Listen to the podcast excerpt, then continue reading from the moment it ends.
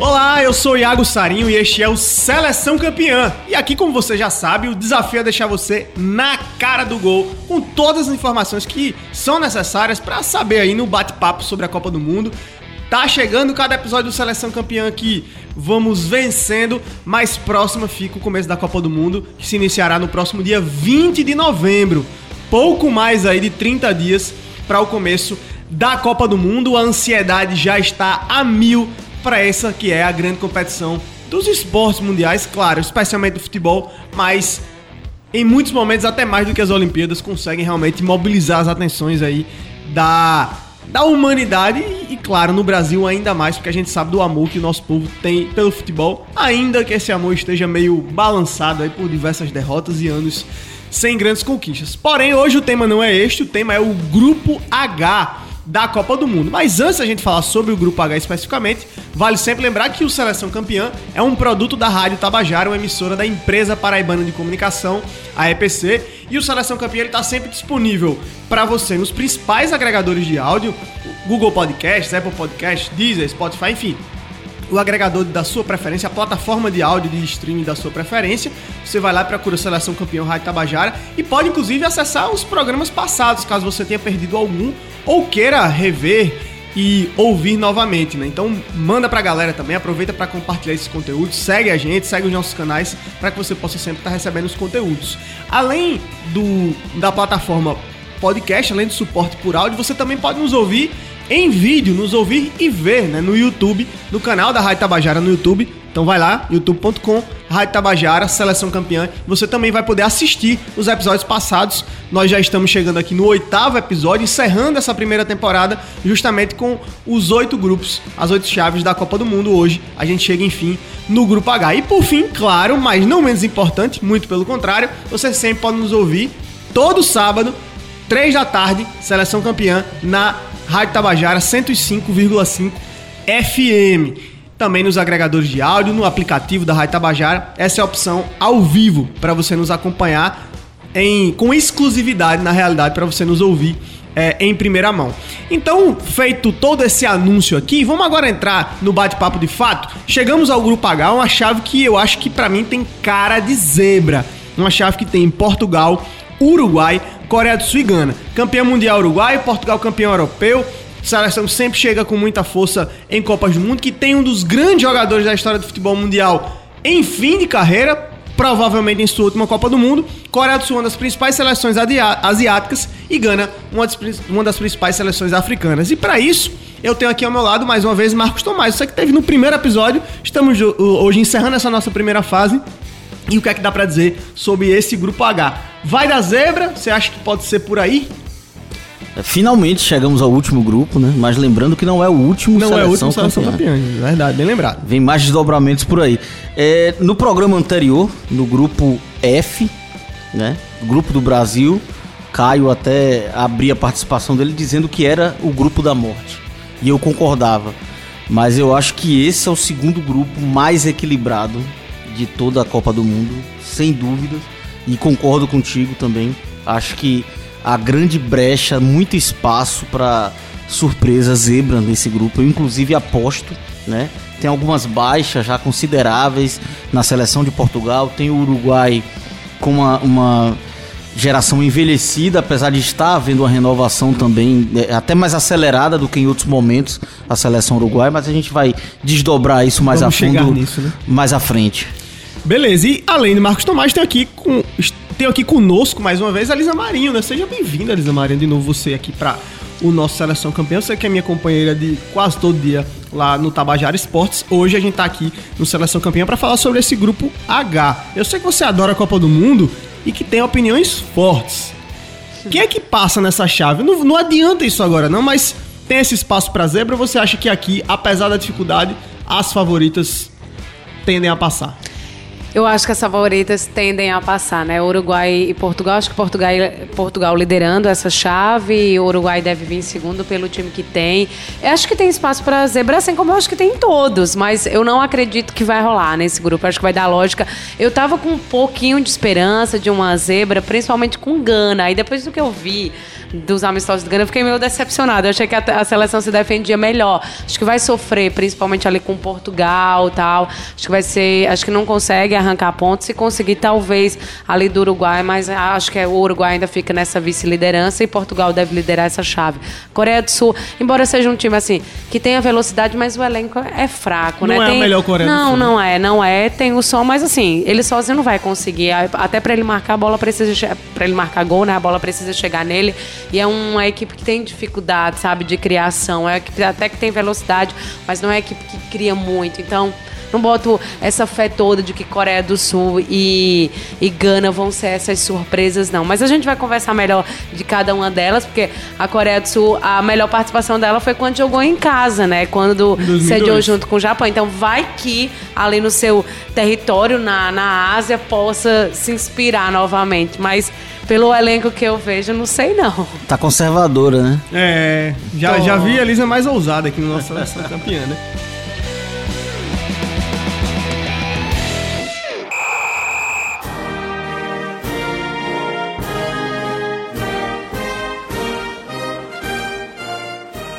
Pra gente começar a falar sobre essa chave, evidentemente o início não poderia ser diferente senão pelo cabeça de chave, né? E o cabeça de chave deste grupo H é a seleção de Portugal. Seleção de Portugal que chega para essa Copa do Mundo, acho que o grande fator, sem dúvida alguma, é que essa, muito provavelmente, bom, a lógica pelo menos é essa, que será a Copa do Catar, a última participação de Cristiano Ronaldo em Copas do Mundo. E há lhe... controvérsia. Há controvérsia. Porém, a lógica é essa, né? E aí eu já lhe começo botando uma fogueira, viu, Marcos Tomás?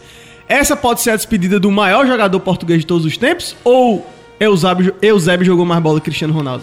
Não, não. Eu, eu vou dar esse cartaz para Cristiano Ronaldo e dizer que ele é o maior jogador português de todos os tempos. Eu acho que isso é, é indiscutível, né? Só não me venha colocar Cristiano Ronaldo como o maior jogador de todos os não, tempos, não, porque não. não força amizade, mas. Mas do país é dele, nem... sim. sim ele, não é, nem, ele não é nem o melhor Ronaldo? Não, jamais. não, aí jamais. quando entra nesse é, do Ronaldo é realmente. Mas enfim, é, é, é uma lenda, né? Um jogador espetacular, além da sua época. E, e, português não tem dúvida. O Eusébio, eu acho que tenha sido o jogador português que tenha é, mais se destacado até o Cristiano Ronaldo, eu acho, não é. Mas assim, porque é meio curioso o futebol português, né? A gente teve nesse inteirinho aí alguns grandes talentos como Figo, né? Sim. Rui Costa. Deco Luso brasileiro, né? Mas... É, Deco Luso brasileiro. E o próprio Eusébio, na verdade. O Eusébio não é português, né? Ele Exatamente. é moçambicano, né? Então, é, é, vale frisar isso. É isso mas Cristiano Ronaldo é um, um jogador para sua época e é, é, um fator a mais para tornar essa Copa do Mundo também interessante. A última Copa de Cristiano Ronaldo e de Messi, e né? Possivelmente de Messi. E possivelmente também. de Exatamente. Messi. Então, mas eu brinquei sobre a questão de Cristiano Ronaldo não ser a última. Moçambicano mesmo, viu, Zé? Moçambicano. De Maputo, né? em Moçambique. Pois é. E eu brinquei com o Cristiano Ronaldo de talvez não ser a última Copa, porque ele realmente é um jogador que desafia né, a natureza, a sua capacidade física é algo impressionante e, e um cuidado. É, é, na verdade, um jogador que trouxe um outro modelo né, de relação com, com, do atleta de futebol com o próprio corpo e tudo. E, e, mas a gente vem percebendo que até ele, com todo esse cuidado, o futebol já não é o mesmo, né, Iago? É, tem caído bastante de produção, né?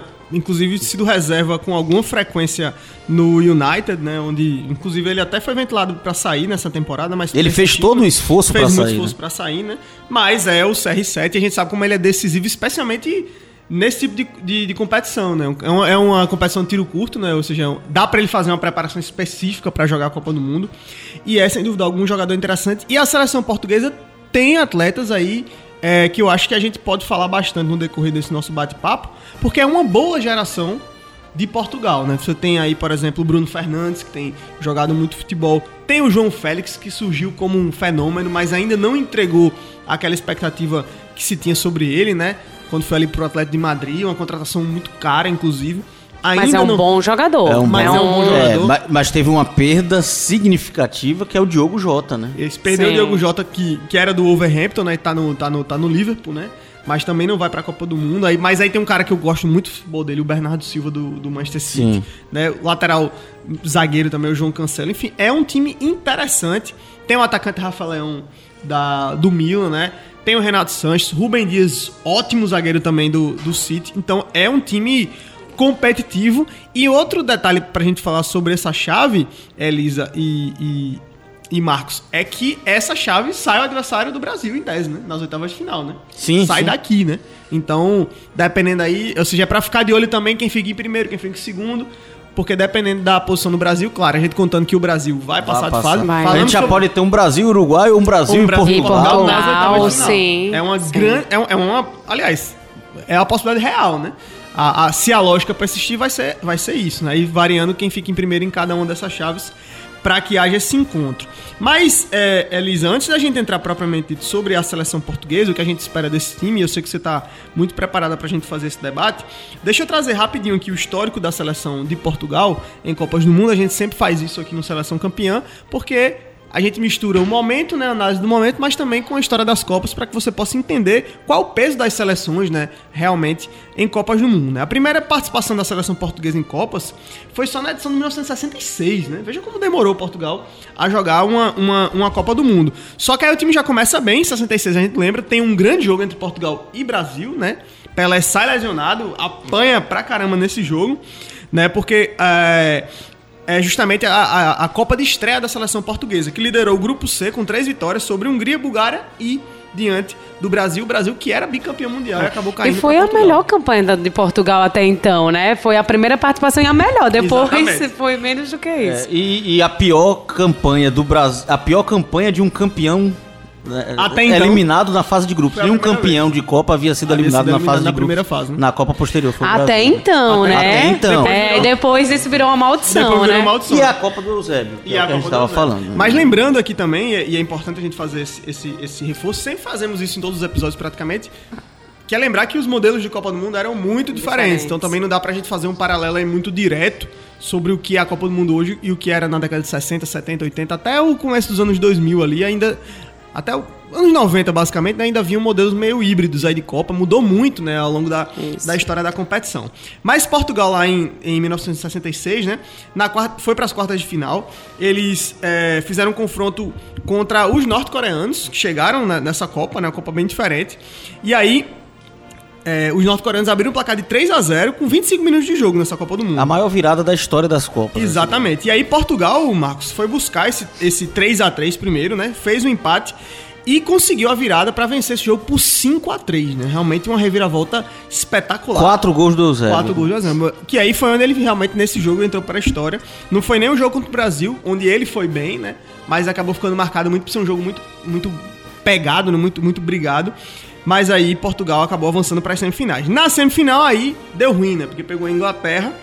é, Que foi a campeã da, que foi a campeã ano. mundial e acabaram sendo derrotados por 2 a 1 Na disputa do terceiro lugar, a vitória sobre os soviéticos e a melhor campanha de Portugal em Copas, como a Elisa Terceiro bem lugar. já adiantou aqui. Então a melhor posição de Portugal em Copas do Mundo foi o terceiro lugar obtido lá em 1966. E aí, vejam, demorou pra começar e depois demora pra voltar. Portugal só volta uma Copa do Mundo em 1986. 20 anos sem jogar uma Copa do Mundo.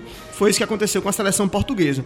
O time acabou caindo na fase de grupos e só volta a jogar em 2002, ou seja, são hiatos enormes né, na seleção de Portugal. Então, quando a gente olha para a seleção portuguesa e, e reflete com as grandes europeias, não dá para dizer que Portugal, Hum, de forma pelo menos até esse- essa época É, aqui, não dá para dizer que isso. Portugal era uma grande seleção europeia, né? Não, e é, só voltando àquela discussão, né, de Eusébio e de Cristiano, depois você vai trazer aí. Desde que Cristiano começou a jogar, aí o Portu- Portugal teve essa frequência de participação em Exatamente. Copas, e não ficou fora das Copas. É importante pontuar isso porque assim, a gente tá falando de 86, 66, 86 o E primeiro 2002. hiato, aí depois 86 para 2002.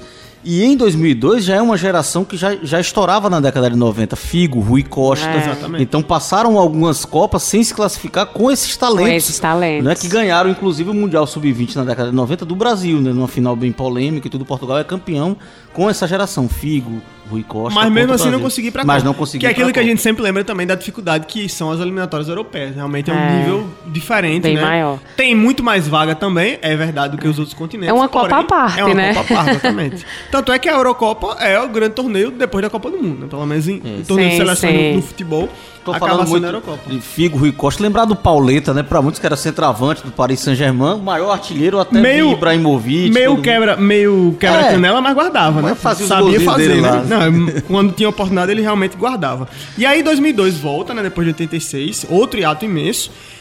E acaba caindo de novo, primeira fase. Então, melhor campanha, 1966, terceiro lugar nas três participações. Foi justamente a primeira a melhor.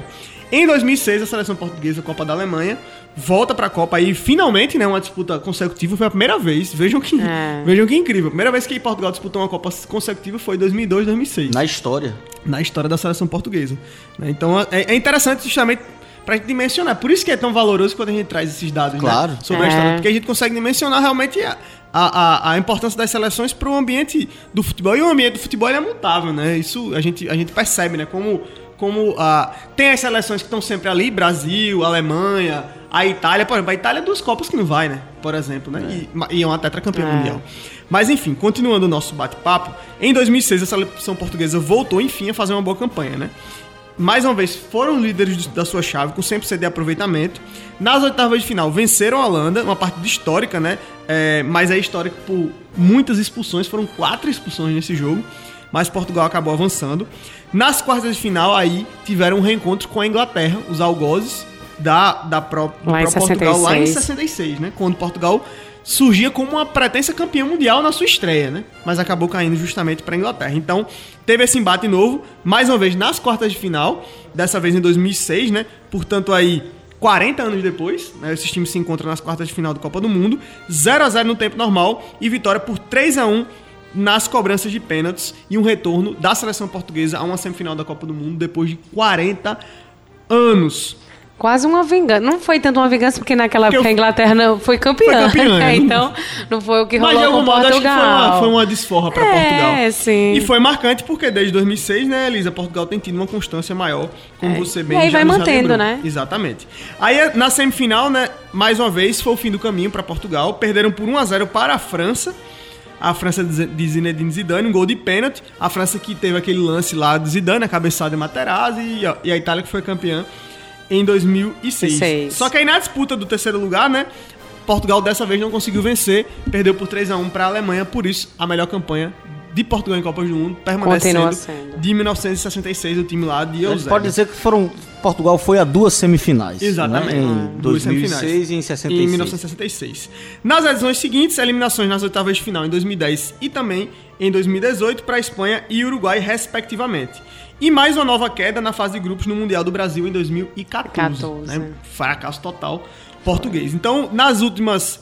De 2006 a 2018, portanto, são cinco Copas do Mundo consecutivas. Aliás, são 2002, seis. é. De 2002 para 2018. né? São seis Copas do Mundo consecutivas aí. E é seleção importante, portuguesa. né? Fundamental, né? Elisa frisava que desde Cristiano Ronaldo. a- a- Atua né? pela seleção, ela... Seja coincidência ou não, né? É. Mas a geração também no entorno Sim. ajudou a ter essa constância de participações. E para contextualizar melhor ainda, a gente deve lembrar que em 2004 Portugal cedia a Eurocopa e é vice-campeã da Eurocopa pela primeira vez, né? Perde para a Grécia, mas é, Filipão é o técnico de Isso. Portugal É, nessa Eurocopa, né? E aí no interim dessas outras participações também consegue ganhar a Euro contra a Isso. França. Inesperadamente, inclusive. Inesperadamente, na França, né? E, com, e com o Cristiano Em fora Com o 16, Cristiano né? fora do campo. Lesionado. 16. E é importante isso porque é, é o grande título de Portugal na história. exatamente. Depois ganhou a Nations League, que é meio que um título simbólico É, ainda é- hoje. E é a né? muito essa Euro que Portugal ganhou, muito responsabilidade do próprio Cristiano, né? A liderança, não só o que ele jogou em campo, campo, né? Exatamente, não só o que ele jogou, mas a liderança, a figura Cristiano Agora é simboliza muito aquela porque, por Euro. exemplo, o Portugal, como, como bem lembrou é, é, Marcos, o Portugal que perde pra, pra Grécia, né? Era um Portugal melhor, acho, tecnicamente, do que o Portugal que é campeão. Diante da, pelo menos chegou Sim, como sim. favorito. Ah, não, era favoritíssimo. Em casa, Exatamente. contra a Grécia. Contra a França já foi a situação inversa, Inversa, né? E um jogo onde a França amassou Portugal o jogo inteiro. E aí um Sim. gol lá da. E o da gol caixa do, do, do- né? do jogador também mais inesperado, Exatamente, né? Muito, quase no meu campo o chute, né? O jogador convocado nas últimas, enfim, não era nenhuma. É quando é aquela história, quando é pra ser, que É. tudo Exatamente, né? exatamente. E aí só um detalhe importante, eu falei seis participações seguidas, não. Minha matemática não é das melhores, cinco participações, tá? 2002, Dois. 2006, 10, 14 e 18. Pra quem só havia participado de Mas duas aí Copas. agora, de duas agora vai pra, pra sexta Agora vai pra sexta em né? 2022, Foi isso também. exatamente. E aí, Elisa, nas sete participações de Portugal, portanto até aqui, tá indo pra sua oitava, o time disputou 30 partidas, venceu 14, empatou 6 e perdeu outras 10. Tem 49 gols marcados e 35 gols sofridos. É essa a história da seleção portuguesa em Copas do Mundo. A seleção de Cristiano Ronaldo, que tem aí, como a gente já falou, jogadores interessantes, né? Tem o Gonçalo Ramos, atacante interessante também, um bom jogador. Assim, tem muita gente ali daquele nível mediano, né? Do, do futebol europeu. Eu destacaria realmente como jogadores é, de maior qualidade, sem dúvida alguma, claro, Cristiano Ronaldo. Mas eu gosto do João Mário, meio campo, que tem qualidade. Tem uma zaga com algumas boas opções, jogadores muito jovens também, mas tem uma zaga que é muito forte, especialmente pelo Rubem Neves. Aliás, Rubem Neves é o meio campo. Pelo, pelo Você tá falando da Rubem zaga? Dias, o Isso, zagueiro. Dias. Rubem Neves é meio campo, volante. Que deve ser ele, Pepe, que é meu conterrâneo. O Pepe é lá de Pepe- Pepe Maceió. lá de Maceió, exatamente. Isso. Tem um Não, expect- Pepe é português. Pepe português Ele é luso brasileiro. Nasceu lá, né? Tem uma expectativa, inclusive, pra- a possibilidade da convocação do Otávio, né? Que é paraibano. Paraibano, né? Isso. E, e já serviu a seleção Já se portuguesa nesse ciclo, também, né? né? Ele, ele tem jogado já há algum tempo na, Revelado pelo Internacional aqui no, no Porto, Brasil. exatamente. Né? Joga no Tem uma dúvida que permanece, que é saber se vamos ter paraibano na Copa do Mundo esse ano. Pode porque ser a via expectativa da Portugal. convocação, da convocação do Matheus Cunha. Talvez possa vir a ser o Otávio, que é um cara que está muito estabelecido lá no futebol português, né? Mas eu acho que o grande destaque, além do Cristiano Ronaldo, a gente pode pôr na conta do Bruno Fernandes, Bernardo Silva, que você do, falou. é, do Bernardo Silva e do João Félix. Eu acho que esses três são os principais jogadores, né? Mas o Diogo Jota é uma perda. É uma perda imensa. Considerável, Seria o outro, é. seria o outro grande jogador da seleção. Lembrando que o Pedro Neto também, a ala do Wolverhampton, também está fora da Copa, né? Ele se lesionou antes do que o. Então a gente tem, tem duas baixas em Portugal, né? O Uhum. É. Pedro Neto E- mas, e é, o Diogo Jota. Sim, sim. Eu considero, eu acho que é Aí a maior Danilo- de todas. Tem o Danilo dessa- Volante, que era do Porto também, que é um jogador interessante. Sim. É. Enfim, é, um- é um time muito completo em todas as posições. Isso, era, era isso que eu ia falar, que você citou esses que são a, a galera que, que chega muito ali pra, finalizar, né? Mas desde as laterais com o próprio Cancelo, que é um cara que tem Isso. muita regularidade, né, no City, sem dúvida, eu considero assim, um dos melhores laterais do mundo hoje, Hoje, assim. E aí tem o próprio, o Nuno Mendes, né, do PSG, Tá ali na esquerda. também, né? Então, Ah, assim, desde as bons laterais, laterais, exemplo. esses zagueiros mais experientes também, que Já são vou, muito importantes jogar a Copa do. Mundo. Já vou jogar a braba aqui. Os, os dois laterais de Portugal são melhores do que os laterais do Brasil. Sim. Sim. Eu pensei sim. nisso Pelo menos estão melhores. Sim. É. Eu acho que, que, que é bem claro, assim, e eu fiquei muito pensando quando a Elisa falou, desde Cristiano Ronaldo, né? O que vai se consolidando, que se cristalizando no futebol português. Essa geração, ela é muito boa e Portugal vem, vem demonstrando uma, uma, uma solidez né? nessa renovação de, de talentos, como não teve historicamente. Então a gente pode sim atribuir que Portugal vive o seu melhor momento né? na história do futebol, assim. Talvez seja uma das seleções mais é, fortes, né? Ela, ela vem vivendo e se consolidando como uma força que não conseguia. E assim, ter, aí né, po- no- pode alguém dizer, ah, mas não tem um cara como fica. Ah, mas tem o Cristiano Ronaldo, né? Tem, tem jogadores de, de, de qualidade. Acho que, como a gente já falou, o Cristiano é o melhor jogador. Talvez não, este, não seja o mesmo Cristiano, né? Claro. Talvez o, o, o melhor Cristiano nesse time seria realmente colocar esse, é, o time português em um outro patamar, realmente, assim, em relação É. à à Copa do Mundo. Mas eu ainda acho que é um jogador que é muito decisivo. E as posições periféricas, ela, ela, ela vem, estão com muito mais talentos. Assim. A gente falava de um Figo, de um Rui Costa, como a gente citou aqui, mas era algo pontual, Mas não tinha, né? né? Mais É. ninguém pra acompanhar, E- né? E, o Isso. desnível era muito grande, né? E aí, por isso a importância de, de ter essas posições, porque o Cristiano, ele precisa muito de, de uma galera que jogue pra ele, que É, ele- entregue a bola há muito pra ele. tempo ele não é mais o ponta, né, ele Exatamente. tempo então, assim, United, né? ele tem que ter essas pessoas que façam a bola chegar. E aí, dá pra ter medo de Portugal no oitava de final, Lisa? Não, É, não dá pra eu não, dar teria medo de Portugal. Não. É um Enquanto o time. Brasil... Eu acho que seria um, um jogaço, né? Seria um jogaço. E com todo o contexto que, que tem, eu particularmente não tenho, não tenho nenhum problema em achar muito bom ganhar Portugal, muito pelo contrário. Acho que eles têm uma dívida enorme conosco Não. e não o contrário.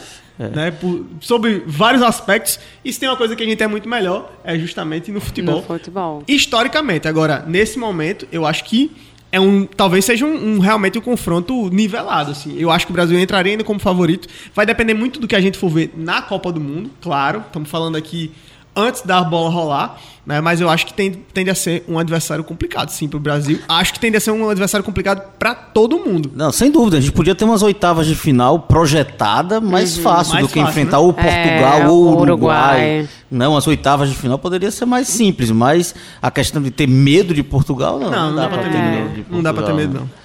Então tá Eles bom. é que teriam que ter medo é. da gente. E nesse tempo todo, né, a gente tava ouvindo aí o hino da seleção portuguesa. Vamos trazer aqui também, porque eu pulei um gol que era justamente pra gente ouvir e ver, né, o gol, é, a narração do último pênalti, né, convertido por Portugal, lá contra a Inglaterra, nesse jogo que a gente falou agora há pouco, lá em 2006, né, um confronto que foi muito icônico, né, a desforra de Portugal. Vamos Violento o jogo, Violento, né? Violento, pegado, né, com um contexto muito forte, né, fora de campo e que acabou entrando pro campo também. Então vamos ouvir e ver este gol lá em 2006, na disputa por pênaltis, o último gol, o gol que sacramentou a classificação de Portugal para a semifinal da Copa do Mundo em 2006. Aí está Ronaldo, vai partir para a bola Ronaldo, Ronaldo vai partir, paradinha, atirou, gol! E aí, só pra gente fechar em relação a Portugal, né? Como a Elisa já falou, no caminho pra Copa, né? Muito sofrimento. O time acabou ficando mesmo na última rodada. A gente, eu antecipei isso aqui, fui pra dúvida, mas a nossa produção, feita pelo querido Caio Guilherme, é super competente. Então tava aqui essa Sim. informação já, né? Então, de fato, foi a Sérvia que acabou é, deixando Portugal é, para trás, jogando Portugal para repescagem. Inclusive, Portugal perdeu pra Sérvia em casa, né? No, e, assim, jogo da última rodada. Só precisava empatar. E aí perdeu. Exatamente. E aí teve que ir pra repescagem. E aí foi pra repescagem, foi pro risco, né? É, depois de tomar essa virada da Sérvia em casa. E aí o time, porém, ainda assim conseguiu, né? É, indo para para a repescagem conseguiu garantir essa classificação. Na Eurocopa 2020 ficou no grupo F com a Alemanha e França.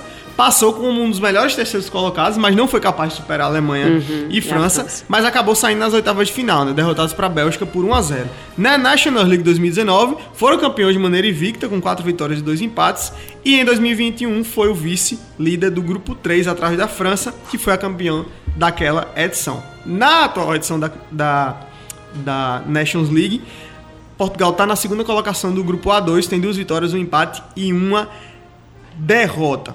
Para a gente fechar sobre esse tema aqui em relação a Portugal, é a favorita da chave ou não? Eu acho que por, por, por elenco, né, pelo, pelos resultados que, que obteve nos últimos anos e a consolidação, assim, disputar por disputar um certame mais competitivo, mais acirrado como o europeu, né? É, eu acho que Portugal, ela teoricamente é favorita, mas no final a gente tem aquela tradicional pergunta de zebra e eu acho esse grupo me cheira a zebra. Eu também tenho essa impressão, não sei porquê, mas a gente vai chegar lá agora, porque a primeira possibilidade de zebra em tese, a gente vai comentar sobre ela agora, que é a seleção de Gana. Seleção que todos nós vimos muito recentemente. Então sobe aí o som para a gente falar sobre Gana. Sobe o som do hino nacional ganês.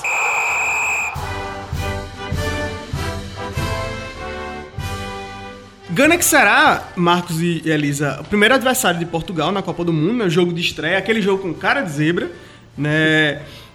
Não foram para a Copa do Mundo em 2018, né?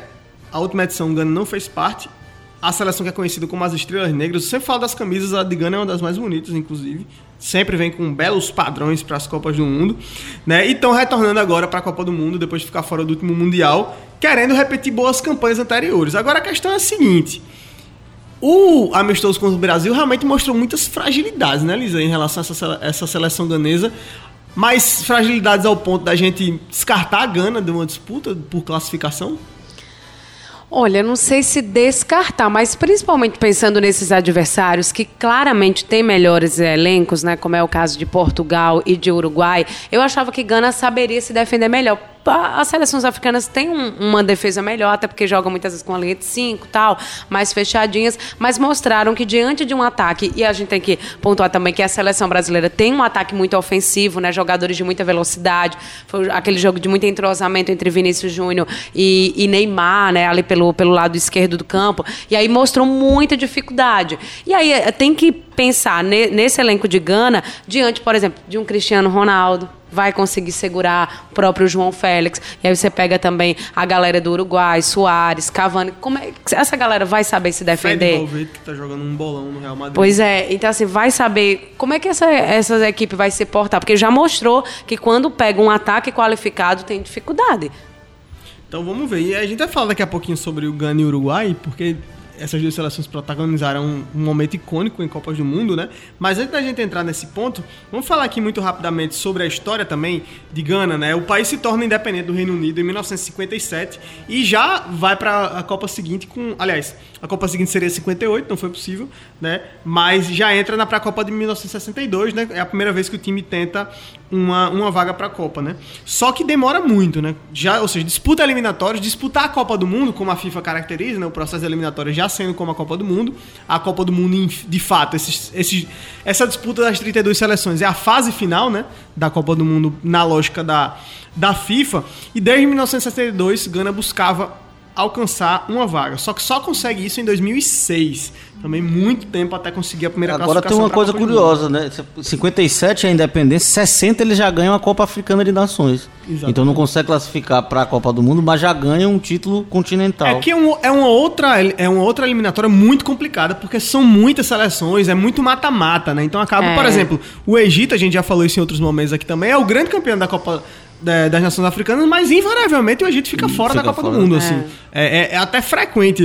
O Egito fica mais em fora. Em termos de Copa vai, do né? Mundo, o Egito é insignificante. Exatamente. E em relação a outras seleções africanas. Mas no, no ambiente de, da Copa das Nações Africanas, o Egito é o grande campeão, por exemplo. Então, só para a gente relatar isso é, e tentar explicar para você que está nos acompanhando o porquê, né, de Gana ter demorado tanto tempo a disputar, apesar de, como o Marcos bem lembrou, em 60 já foi campeã da Copa das Nações Africanas. Porém, para a Copa do Mundo, a disputa da fase final com as 32 seleções só na Alemanha em 2006. E aí já contava com uma geração interessante de jogadores ganeses, né?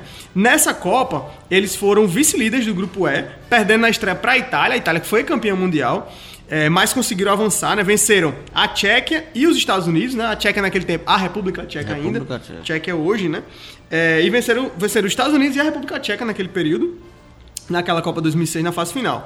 Aí nas oitavas de final enfrentaram o Brasil, né? E aí acabaram sendo facilmente derrotados, uma grande exibição, inclusive, do Zé Roberto, né? Teve gol de Ronaldo nesse jogo e tudo mais. Mas eu lembro. Com a tradicional pedalada na frente do tradicional pedalada na frente do goleiro, aquela quebrada para um lado e corta para o outro.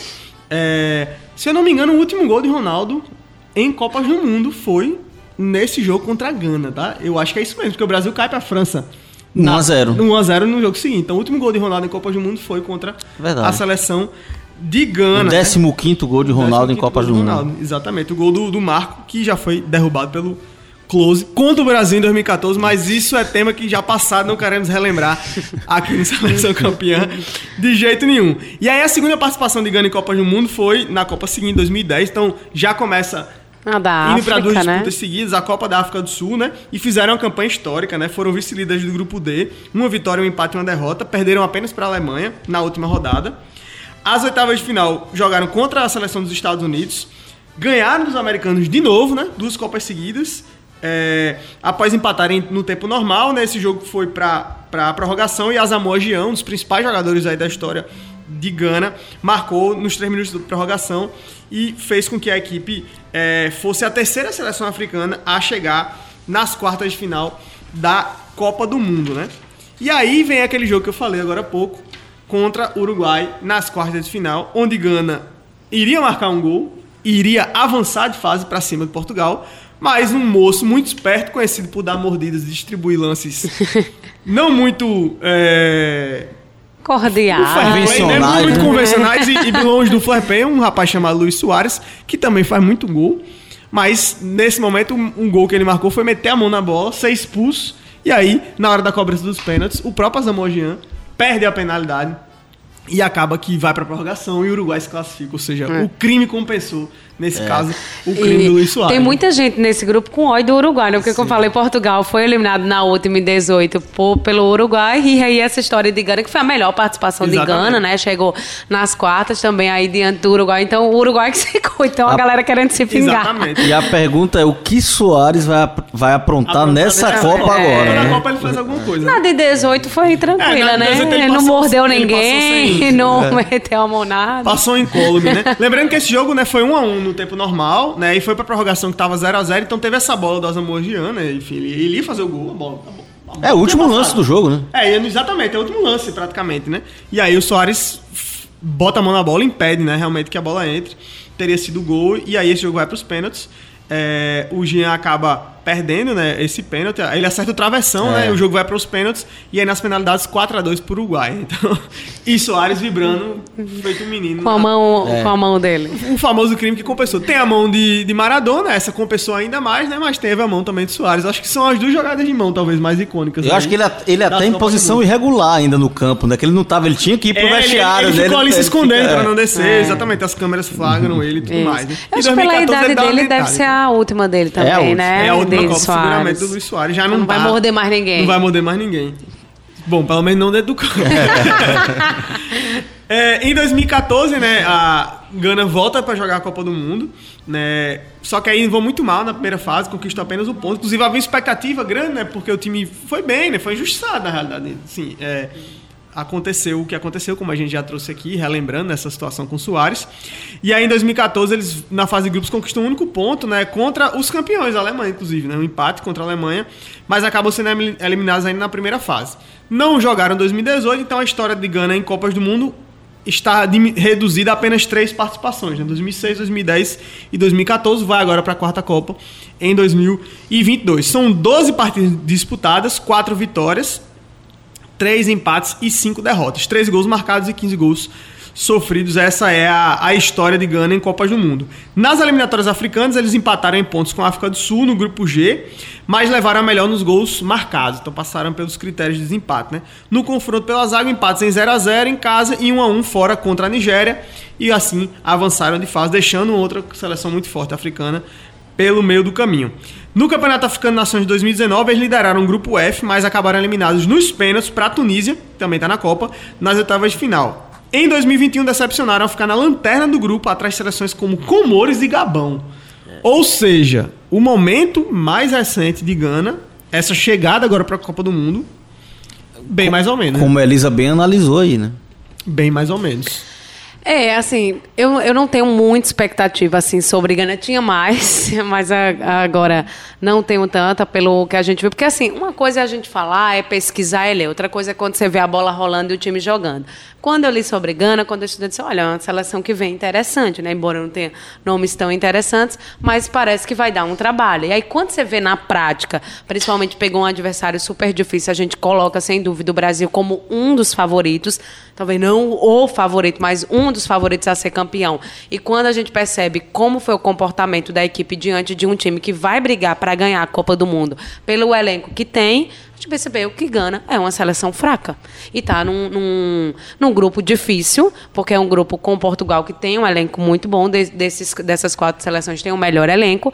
E segundo, se for elenco por elenco, nome por nome, Uruguai vem ali em segundo. E tal, eu não sei nem onde colocar a Gana, cara. Eu não sei. Eu acho que fica atrás da Coreia, né? Eu acho que vai brigar para ser, eu acho que vai brigar para ser lanterna desse grupo. Acredito que a Coreia deve ficar ali com, com o terceiro lugar.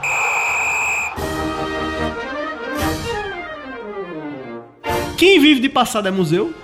A seleção uruguaia virou um museu de futebol ou tem valores a mais para poder fazer algo na Copa do Mundo? É, Eu acho que isso já coube a- ao Uruguai, meados da década de 90, que estava realmente restrito a um passado de glória, mas o Uruguai, e assim, eu até brincava em off, né, com alguma suposta rivalidade e aversão ao Uruguai, passa longe disso. É da- das nações em relação ao futebol que eu mais admiro. É uma potência futebolística com a população da Paraíba. Isso é impressionante. Incrível. A gente fala de um, de um país que tem 4 milhões de habitantes na periferia mundial economicamente, né? E, e consegue ser a seleção que tem duas Olimpíadas. Na época que a Olimpíada realmente tinha um peso de Copa do Mundo, porque não havia Copa do Mundo. É, exato. Começou antes. Tem duas Copas do Mundo, dentre elas a primeira e um maracanaço, que é um feito épico, né? Enfim, de uma grandiosidade. Ganhar da seleção brasileira naquele momento, no Maracanã, 200 mil pessoas. E consegue sim se renovar hoje, porque o Uruguai hoje tem um trabalho de renovação. Você falava do Valverde, que o Tony Kroos disse que ele é top 3 do Top mundo 3 do hoje. mundo, né? É. Não, mas ele realmente. E assim, você falando de- tá de- dessa geração desde a, ali. Desde a Champions do ano passado, É, o Valverde e, tá e começou também bola. essa nova temporada muito bem. Mas você falando, salvo engano, o Uruguai foi campeão em 24, 28 nas Olimpíadas e em 30, que foi a primeira lá, né? Na, na sua casa, ali diante da Argentina. Então, realmente, é uma. Tem essa história, uma história que deve ser respeitada, mas eu concordo com você. Vem hoje com, com um time mais interessante, um elenco. Agora, assim, é aquela história, quando a bola rola, o que a gente viu, por exemplo, na, na Copa América, né? Ainda é uma seleção que no, no campo, no, no jogo, assim, deixa muito a desejar. Principalmente pelas peças que tem, porque tem peças muito interessantes, mas quando a bola rola, não entrega aquilo que você espera do Uruguai, né? Mas Mas, é- eu acho que tem muito de expectativa, assim, porque se a gente for, for rememorar as últimas participações, quando o Uruguai voltou a ser participante contumaz de Copa do Mundo, acho que, não sei, desde 2010, né, voltou a, a participar, né? Que 2010, que eliminou Gana, Forlan foi o melhor jogador da Copa. É. Ou seja, já é um outro tipo de ascensão, né? E começou a fazer campanhas mais, mais contundentes. Ganhou a Copa América de novo nesse inteirinho. É. né? Ou seja, outra coisa, o Uruguai tem mais Copa América do que o Brasil, cara. né? Isso é E- muito simbólico. Eu acho que uma coisa muito simbólica, principalmente assim, pra mim que sou mais nova, que desde que eu me conheço por gente, eu vejo praticamente a mesma, eu via praticamente a mesma pessoa à beira do campo comandando o Uruguai, né? Foram 15 anos, pouco mais do que isso, o Oscar Tabari, do ele velhinho ali comandando. Então, sempre aí assim, é uma mudança muito grande, porque é mais de uma década com o mesmo treinador. E agora, não só agora, né, Diego Alonso, já na Copa América, já, na- Já nas era mais, eliminatórias, é, enfim, já não era mais ele. Então a gente. Vamos ver como é que esse trabalho vai Que era ser um feito de que vinha fato. justamente desde 2010, né? Porque o Uruguai... Aí o- a gente vai entrar na história aqui das Copas do Uruguai, é, mas antes de falar disso, eu queria só lançar para vocês irem pensando já aí com vocês e a galera que tá nos acompanhando também refletindo para ver se concorda ou não. Eu acho que o Uruguai e foi por isso que eu joguei isso lá no comecinho do nosso debate sobre a seleção. Quando a gente pensa na Suíça, quando a gente pensa em Portugal, talvez não tenha até jogadores no mesmo nível. Portugal sim, mas a Suíça talvez não. Um cara como o Fred Valverde, que ele tá jogando hoje. Mas não é um time que seja tão completo. A seleção uruguaia tem, não tem o mesmo nível de jogadores em todas as posições. Não há um equilíbrio de. Não é um É, time tão não equilibrado. há. Tem gente boa, assim. Tem muita gente, por exemplo, que joga no Campeonato Brasileiro aqui, né? Então, que, que a gente vai ver na Copa do Mundo. Tem o Arrascaeta, por exemplo. É o um melhor jogador disso, do futebol brasileiro, que é o Arrascaeta. Exatamente. Tem o Vinha, né? Lateral do, Sim, do que- Palmeiras. que foi né, do tudo mais. Palmeiras, né? Exatamente, que passou pelo Palmeiras. Enfim, tem... Tem o Darwin Nunes do, do, do Liverpool do também, né? Exatamente. Um Tem, tem bons jogadores, Tem. mas assim, não é um time equilibrado. Por exemplo, o goleiro, você tem há muitos É, anos já Aí é um problema histórico. que, que, que já há um bom tempo não é mais esse já foi um bom goleiro, mas assim, nunca foi um goleiro excepcional, um top 5 do mundo, top 10 do mundo, por exemplo, né?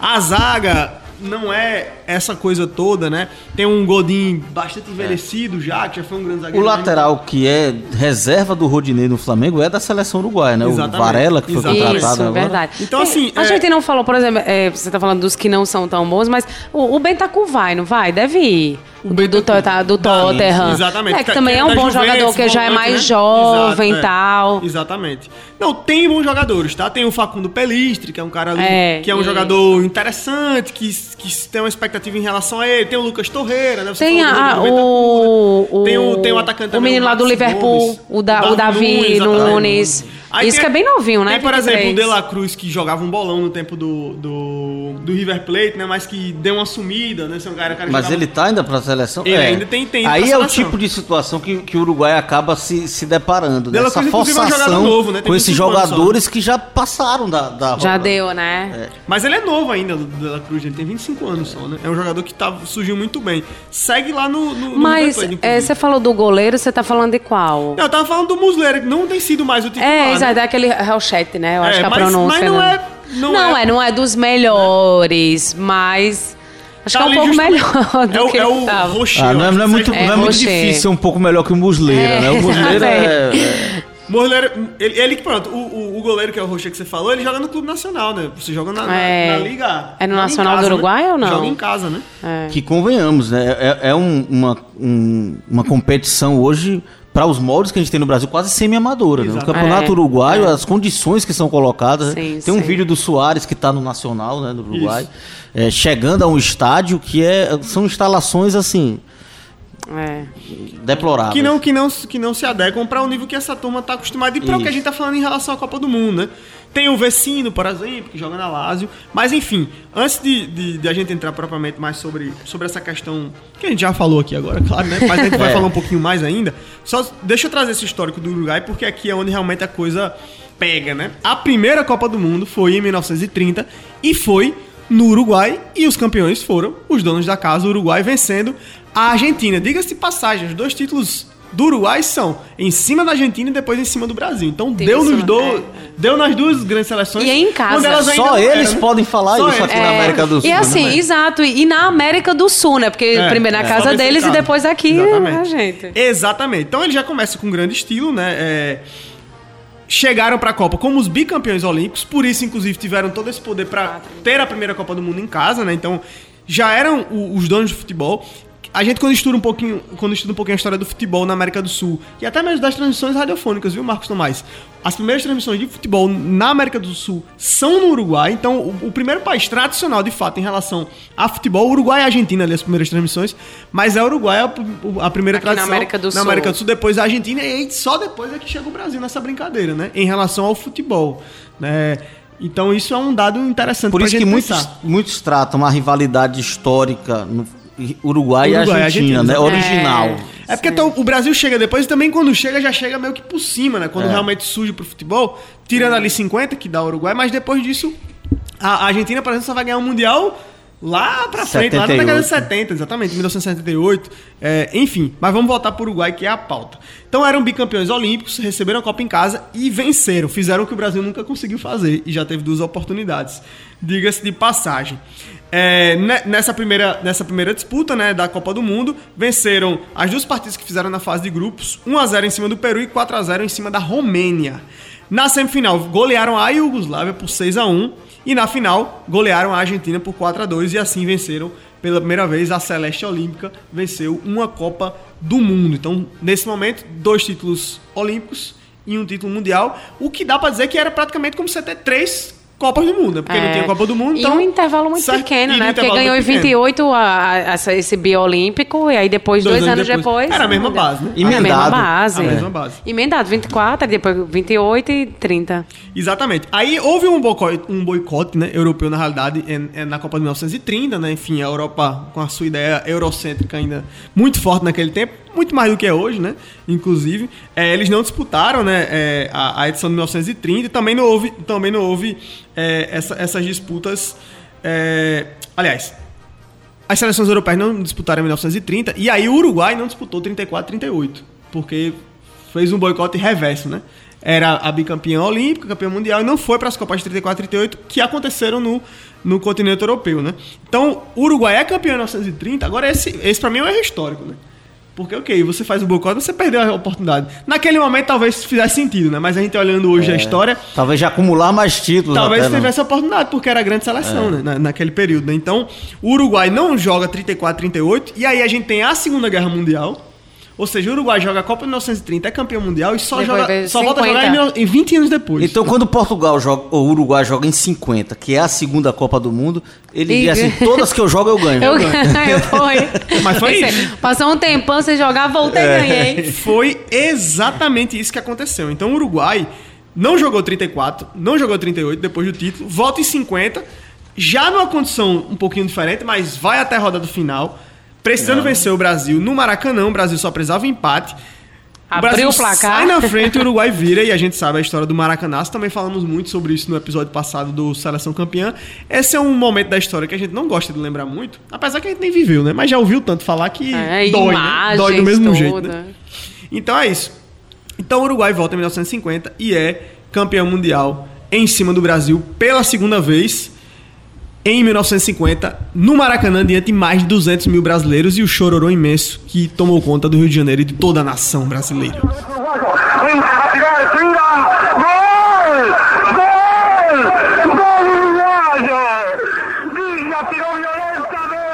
Pronto. E aí depois da Copa de 1950 vem, obviamente, a Copa de 54. Né? É a primeira vez que o Uruguai vai aí sim disputar uma Copa na Europa, né? Como a gente falou, não foi a 34 em 1938. Seguida, né? Seguida, né? Exatamente. Então jogaram. É, a primeira vez que vão pra uma Copa seguida, né? Bem lembrado. Então jogaram 50, foram pra 54 com, na condição de campeões mundiais. Né? Nas- e aí eles vão muito bem, né? Lideram o grupo com, du- com grupo 3 com duas vitórias. Quarta de final, supera a Inglaterra por 4 a 2 É, E aí acabam na semi indo pegar a Hungria. E aí na semifinal realmente acabam sendo derrotados. Vão pra Aquela grande Hungria de 54. a grande Hungria de 54 de Puskas, exatamente. E aí, é, na disputa do terceiro lugar, perdem de novo para a Áustria. Então, é uma Copa onde mais uma vez avançam até as semifinais. Então, ficam com a quarta colocação, ou seja, mostrando ainda a força muito grande do futebol uruguai aí nessas primeiras Copas do Mundo, né? Em 58, é a primeira vez que eles não conquistam a classificação para a Copa do Mundo. É, então, é a primeira vez que o Uruguai sem ser por vontade própria, fica de fora da Copa, né? Não tinha 34, 38, mas aí por uma opção. Em 62 são eliminados ainda na fase de grupos e em 1966 acabam caindo para a Alemanha por 4 a 0 nas quartas de final, mas mais um avanço de fase e chegando até as quartas. Alemanha de que foi final. finalista E a em Alemanha que foi 66. finalista em 66, exatamente. A Copa foi Perdeu vencida pra pela Inglaterra. Inglaterra. Em 1970, eliminam os soviéticos nas quartas de final, mas cai de virada finalmente a nossa vingança a revanche para o Brasil na semifinal por 3 a 1 com um show maravilhoso de Pelé, É. com direito a cotovelada em Uruguai, o gol que não foi gol. Uruguai abrindo por 1 a 0 Uruguai abrindo, o Brasil virando, enfim, um jogaço. E um jogo, um jogo que foi fundamental para a história da seleção brasileira também, que já tinha dois títulos mundiais, só que tinha esse fantasma ainda em relação É. à à seleção uruguai. E foi um jogo que o Brasil foi muito preocupado, né? A, a- a imprensa brasileira era, era, era toda, toda, toda medo, né? Toda tensão, É, todo o, o complexo que- de vira-latas que Nelson Rodrigues estão falando, tão, fa- como bem falava, tava Tava- aflorado. tava- E pelo que você falou, as, as duas primeiras que a gente ganhou, eles não foram, né? Não se classificaram, pelo que você trouxe aí, que é, foi. 58, 62. É, eles nem estavam Em lá. 62 foi pra Copa, não foi em 58, mas em Ah. 62, só que em 62 caiu na fase de grupos. Sim. Caiu cedo, né? Então, de fato, não teve um embate, mas. É, é um, na realidade, 70 Nosso- é o primeiro embate Nosso Brasil e reencontro. Uruguai Pós- depois de 1950. Em Aham, Copas do Mundo. Nas competições, nas competições sul-americanas, não, né? Mas é o primeiro embate em Copas do Mundo. E aí, é, eles acabam caindo na semifinal pro Brasil, vão pra uma disputa de terceiro lugar e novamente perdem para a Alemanha de novo também. E aí, só que, só que dessa vez um placar mais humilde, 1 a 0 apenas para a Alemanha. Então, um novo quarto lugar para a seleção uruguaia. Uruguai. Então, outra vez semifinalista, outra vez chegando né, a seleção uruguaia. 1974, Copa, da, Copa na Alemanha, né, eles caem de novo na fase de grupos, sem nenhuma vitória. E aí já tem um primeiro hiato grande aqui, viu? Porque a Copa de 64 é jogada, cai na primeira fase e depois só volta em 1986. Então a gente já tá falando aí de 12 anos fora da Copa, portanto, três edições né, sem disputar. Em 86 são eliminados nas oitavas de final, mesmo desfecho que acontece também em 1990. Mas a gente vê aqui pela tradição que já aconteceu do Uruguai cair na primeira fase, mas geralmente o time consegue avançar e vai ali quarta de final, bate uma Sim. semi, né? É um time realmente que costuma ser muito competitivo. Jogou 90 e aí tem um outro hiato, porque o time não joga em 94 e não joga em 98 a Copa do Mundo. Volta só em 2022, cai 2002. Não, 2002, perdão, é. 2002, 10 anos, aliás, 20 anos antes, 20 anos antes. Volta em 2002, depois de ficar fora de 94 e 98. Cai de novo na fase de grupos, né? E aí é uma, uma campanha terrível do Uruguai porque não conquista nenhuma vitória, né? Então, cai sem chance alguma de classificação. 2006 não vai para a Copa do Mundo de novo, então a gente vê essa frequência de Essa irregularidade, realmente, né? irregular. E sempre lembrando, a eliminatória da, da, da América do Sul não é essa dificuldade toda também para passar, né? E acho que 2006 já tinha ampliado também a quantidade Já de vagas, tinha- né? Acho que já eram tinha. quatro vagas. Exatamente. E aí não vai, só volta em 2010. Bom, de 2010 pra cá, aí pelo menos também não deixou mais de ir até aqui, né? Porque na Copa 2010, na África do Sul, retornam, né? E aí a gente já falou dessa Copa agora há pouco, quando tava citando o Gana. É, lidera um grupo A com duas vitórias e um empate. Oitava de final, vence a Coreia do Sul por 2 a 1 Nas quartas, esse jogo épico que a gente citou agora há pouco no nosso episódio aqui, contra a Gana, né? Com a mão de Soares e tudo mais. Semifinal, depois de 40 anos, eles retornam uma semifinal de Copa do Mundo, a seleção uruguaia. É, e aí são derrotados por 3 a 2 para a Holanda. Que foi em Holanda, 2010, que- a finalista, né? Perdendo para a Espanha, Espanha. na prorrogação, né? Apenas, né? Inclusive Com jogando melhor que a Espanha naquela final. É, apesar da Espanha ser a melhor seleção daquela Copa. Bom, vão para a semifinal, caem para a Holanda e aí de novo a Alemanha na disputa do terceiro lugar e aí é, dessa vez conquistam, né, pela, pela terceira vez a quarta posição da Copa do Mundo. Então, Você tá falando em 14? Em 2010. Ah, tá. São três disputas de terceiro lugar do Uruguai contra a Alemanha. As três, o Uruguai perdeu para a Alemanha, essa disputa de terceiro lugar, né? Então, mais uma vez, pegaram a Alemanha em terceiro lugar, já sabe o final que para a Holanda ou Uruguai. para o Uruguai não é positivo. Voltam para a Copa 2014 aqui no Brasil e aí tem vídeo do fantasma da Copa e tudo mais. Fizeram uma tiração de onda, mas acabou que não deu muito certo também. Foram eliminados para a Colômbia é, nas oitavas de final. 2018 voltam de novo, eliminam Portugal nas oitavas de final na Copa passada, só que aí caíram para França, campeã mundial, nas quartas de final, perdendo por 2 a 0. Então, fechamos, portanto, essa história de- do Uruguai, que tem 13 participações em Copas do Mundo, 56 partidas disputadas, 24 vitórias, 12 empates e 20 derrotas. A gente vê que já não é um. Quase o mesmo número de quase o vitórias mesmo e número, derrotas. Exatamente. 87 gols marcados e 74 gols sofridos. Nas eliminatórias sul-americanas, para a Copa do Mundo, né, eles terminaram na terceira colocação. Geralmente tem sido essa posição né, do É, Uruguai nos Brasil liderando, Argentina Brasil, ali, Argentina né? e Uruguai, né? 28 pontos conquistados, 8 vitórias, 4 empates e 6 derrotas. Marcaram 22 gols, sofreram 22. Foi uma campanha bem irregular aí da, baixo. do Uruguai, mas mesmo assim ainda conseguiram a terceira colocação. Copa América de 2019 caíram nas quartas de final para o Peru, na disputa dos pênaltis, e na edição 2021, de novo, caíram na mesma fase, só que dessa vez foi para Colômbia. Esse é o retrospecto recente do Uruguai e o retrospecto histórico, claro, a gente está falando de uma das seleções mais tradicionais do futebol mundial, primeira campeã mundial de todos os tempos, primeira bicampeã mundial de todos os tempos, e para muitos, tetracampeã mundial, né? Porque os títulos lá olímpicos tinham, uma, tinham o mesmo valor de você vencer uma Copa do Mundo naquele tempo, né? Porém, a FIFA não reconhece dessa forma. Os uruguais é que se virem para bancar, porque só são dois mesmo na conta, tá, galera? Mas eu acho que eles não estão muito preocupados com isso, não são tão fanáticos é. que pra e- eles acharem isso, entenderem assim, basta. Baixa, né? É, exatamente. Já é suficiente, né? Já é suficiente. Pois bem, então essa é a seleção uruguaia. Tem algo mais assim que a gente possa tratar? É a segunda concorrente do grupo. Talvez seja quem tá mais no perigo aí de de, de, repente ser alvo de uma zebra. Sim, sim. É, teoricamente, eles são a segunda força, então em um eventual zebra, terceira, A quarta lógica, né? força, né, conseguindo superar, eles seriam os primeiros a rodar, mas é, apostar, cravar assim. Que o Uruguai não avança, né? Fica um pouquinho difícil. Vamos lá falar um pouquinho logo da história da Coreia do Sul, antes de a gente entrar propriamente dito sobre o- a seleção em si. A primeira participação da Coreia do Sul em Copas do Mundo foi em 1954. Cai na primeira fase até, até longínquo, né? Tem história grande de participações, comparado a outras seleções que a gente já trouxe aqui no, no- no nosso E, programa. e Diga. da Ásia é a que mais tem E Ásia, participação, a mais Coreia do Sul, exatamente. né? E que tem a melhor participação também É, os asiáticos, né, isso. lá em 2002. É, então, jogaram a primeira Copa em 1954, caíram na primeira fase, né? Sofreram logo duas goleadas, assim, duas goleadas mesmo, né? Não é aquele 3x0 que a gente fica em dúvida se foi goleado Ou não foi. 4 a 2 Ou até que- 4 a 2, É, né? isso que foi É, não, é discussão. 9x0 pra Hungria mesmo, a Hungria de Puskas, e 7x0 pra Turquia. Então já começa tomando duas pancadas, né? Pra não. Pô, aqui a brincadeira é outra, assim, bem, Tá bem. Chapuletada. é, né? duas. E aí voltam para o Mundial. Olha a distância, né? Jogou 54, só volta em 1986. Acho que a pancada foi tão grande em 54 que, rapaz, vamos dar uma segurada ali. Os pobres Treinar um pouquinho, né? passaram um zero É, pra se por- recuperar. É, é melhor ir não, é melhor ir não.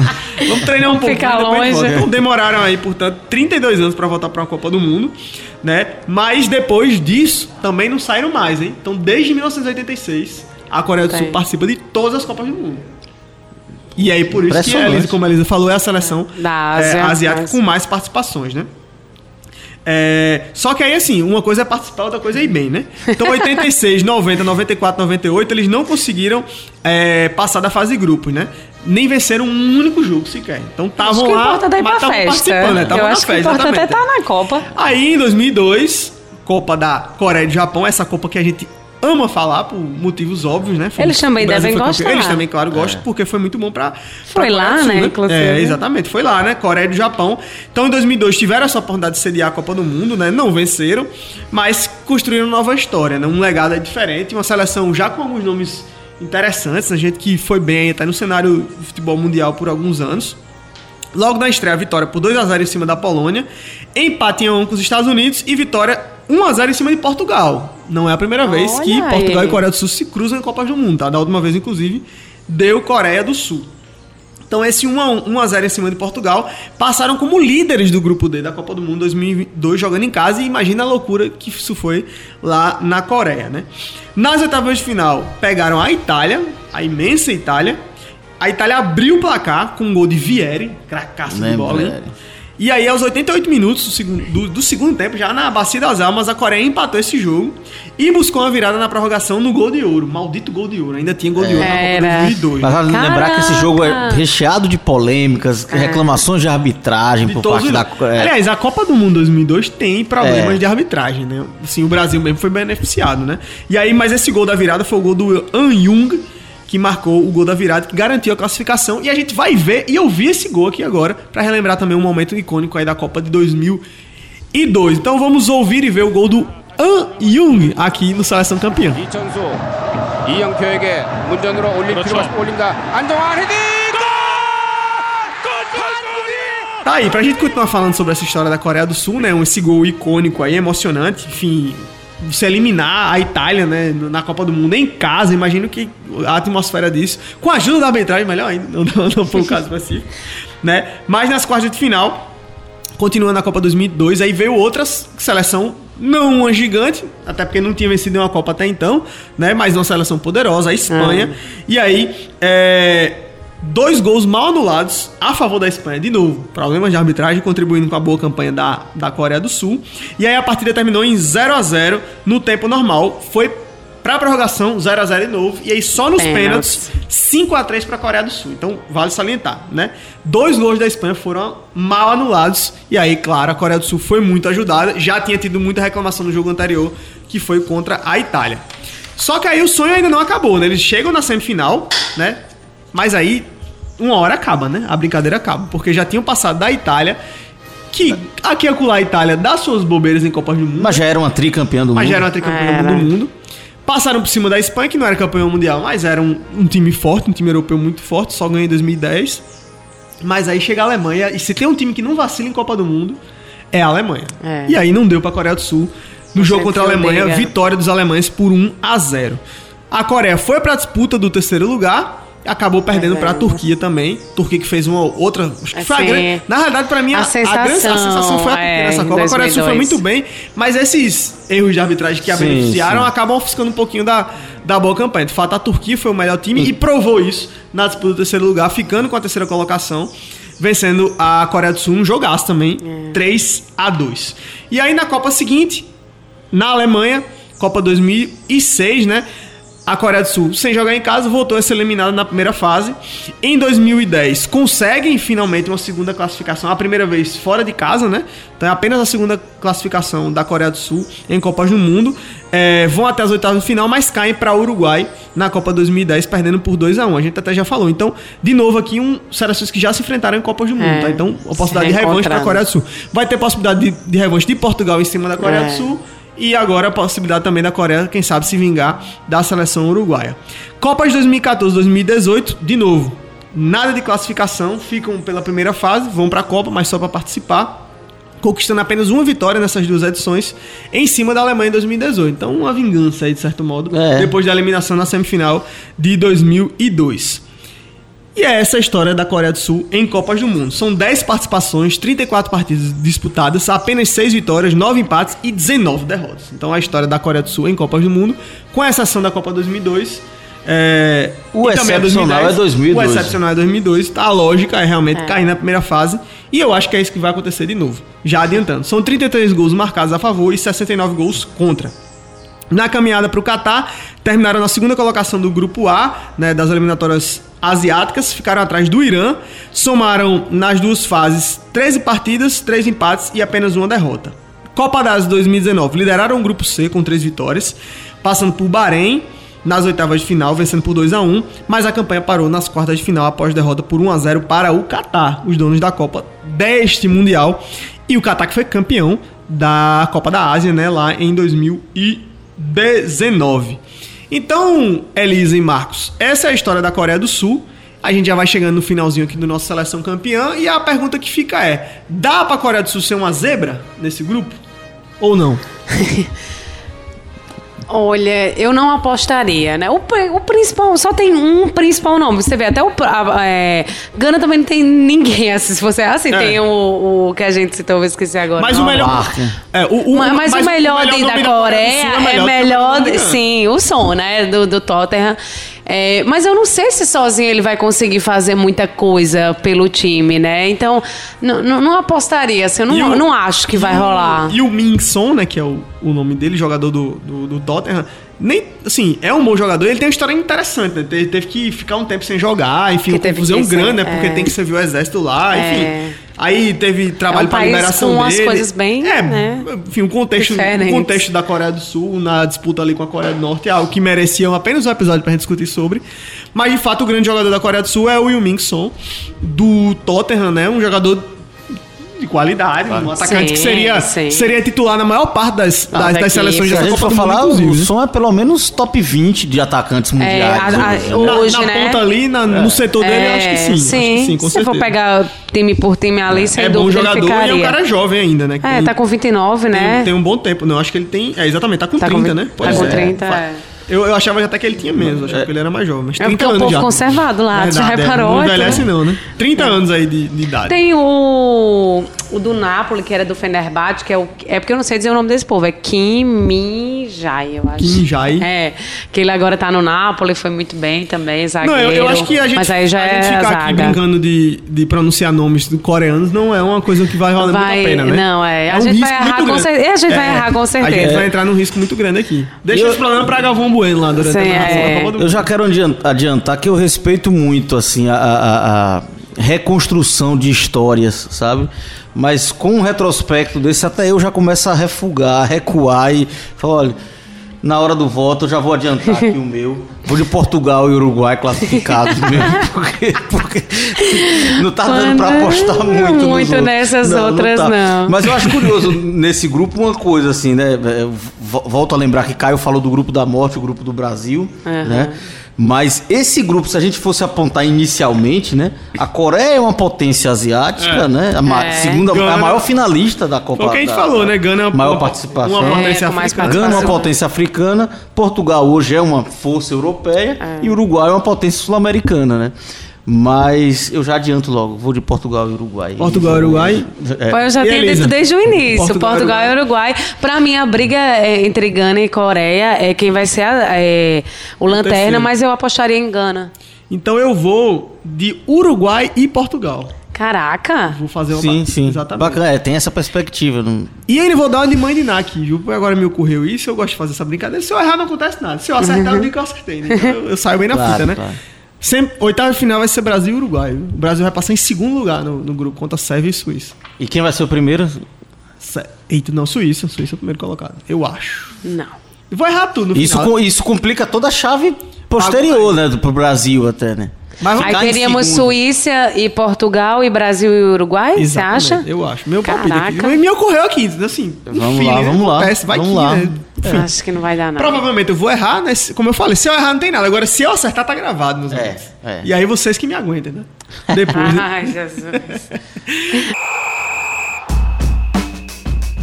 Mais algo a, a pontuar? Lembrando que esse é o último episódio do- da nossa primeira temporada. Alguém tem algo mais a dizer, Marcos? Elisa? Vai, Brasil. Vamos pros próximos agora. Agora a expectativa é pras convocações, e começo de treino e tudo mais. Exatamente. E a gente vai continuar nossa, nossa cobertura aqui no Seleção Campeã. Tem um minuto da Copa rolando na programação da Rádio Tabajara.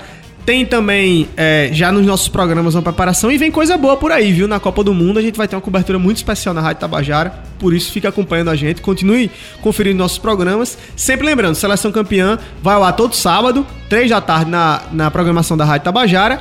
E também fica à disposição para você ouvir os programas antigos curte, né? Compartilha, manda pra galera aí também, pra quem não viu, pô, pra você não ser o único bem informado, né? Então ajude o pessoal também a ter esse conteúdo legal chegando. A gente espera que você que nos acompanha até aqui tenha gostado. Então se gostou, ajuda aí compartilhando e levando esse conteúdo pra mais gente. Seleção campeã, volta no próximo sábado.